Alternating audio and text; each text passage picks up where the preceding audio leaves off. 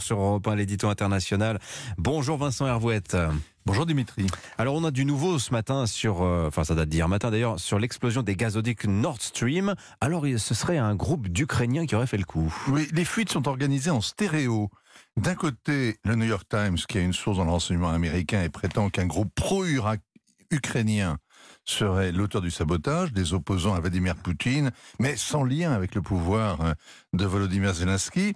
Et puis de l'autre côté de l'Atlantique, deux médias allemands, Die Zeit et l'ARD, qui apportent aussitôt des précisions tout à fait précises et d'autant plus douteuses. Le commando était constitué de cinq hommes, dont deux plongeurs et d'une femme médecin, tous avec des faux passeports. Ils auraient embarqué à Rostock sur un yacht loué par une société ukrainienne en Pologne. Un oligarque inconnu aurait financé l'opération.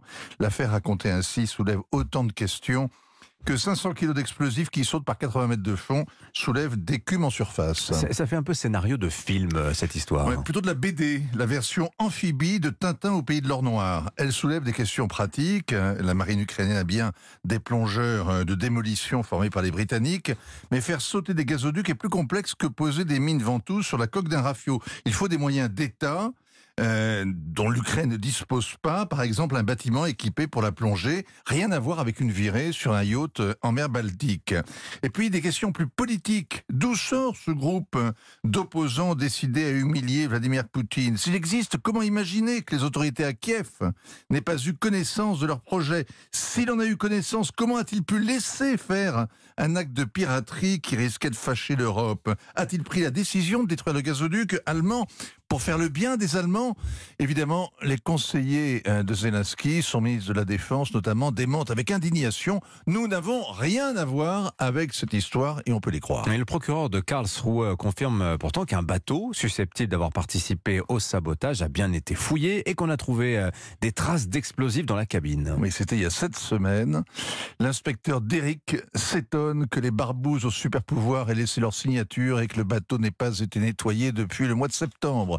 Boris Pistorius, le ministre allemand de la Défense, connu pour son franc-parler, juge probable qu'il s'agisse d'une opération menée sous un faux drapeau. Sous-entendu, tout est possible, même que les Russes aient monté cette mise en scène.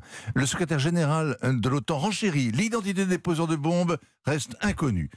Alors la vraie question, c'est pourquoi l'affaire rebondit maintenant hmm. La réponse paranoïaque, c'est que la Maison-Blanche, mise en cause par l'enquête du journaliste Seymour Hersh, cherche à noyer le poisson. Ce n'est pas nous, c'est eux.